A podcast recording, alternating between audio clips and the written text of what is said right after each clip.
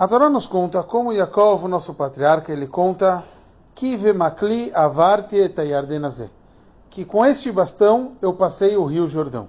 Há duas explicações para isso. Que apenas com bastão, ele no começo da viagem dele, que ele foi para a casa do Lavan, ele acabou passando e indo trabalhar, ele não tinha nada, somente um bastão. Isso demonstra o nível mais baixo, inferior, que ele estava, até financeiramente. Há uma outra explicação, que ele foi passar o Rio Jordão, aconteceu um milagre, que o, o Jordão se abriu quando ele estava com o bastão dele. Ou seja, demonstra o maior nível, que Hashem faz um maior milagre perante ele. Qual seria a conexão entre esses dois? Nós encontramos um, um passo que fala Mishpat utzedakah beakov atasita. Hashem fez tanto Mishpat, a justiça, e tzedakah, e caridade. Na verdade, mishpat e tzedakah são antagônicos.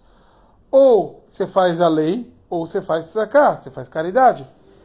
Aqui, aqui o versículo passou quer nos explicar é que realmente um tzadik, ele mesmo que ele merece por justiça, ele pede para que seja por tzedakah, ou seja, para que Hashem faça por caridade para ele. Por quê? Porque ele é extremamente anav, humilde. E essa é a conexão entre os dois.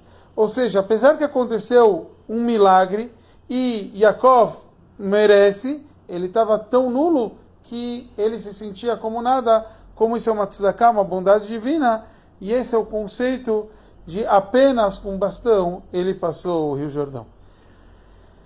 Tudo isso está conectado com Yutet Kislev, que o Alter Rebbe escreveu uma carta logo depois, Katonti, aonde ele traz esse conceito Kive Makli Hulu. Ele fala aqui com o meu bastão e etc. para indicar essas duas explicações que nem a gente explicou. E cada um de nós, cada Yudi também, ele merece tudo de bom nesse mundo. Apesar que, infelizmente, tem vezes que a gente sofre nesse mundo, normalmente isso é para tirar a grosseria e a gente se sentir o tal.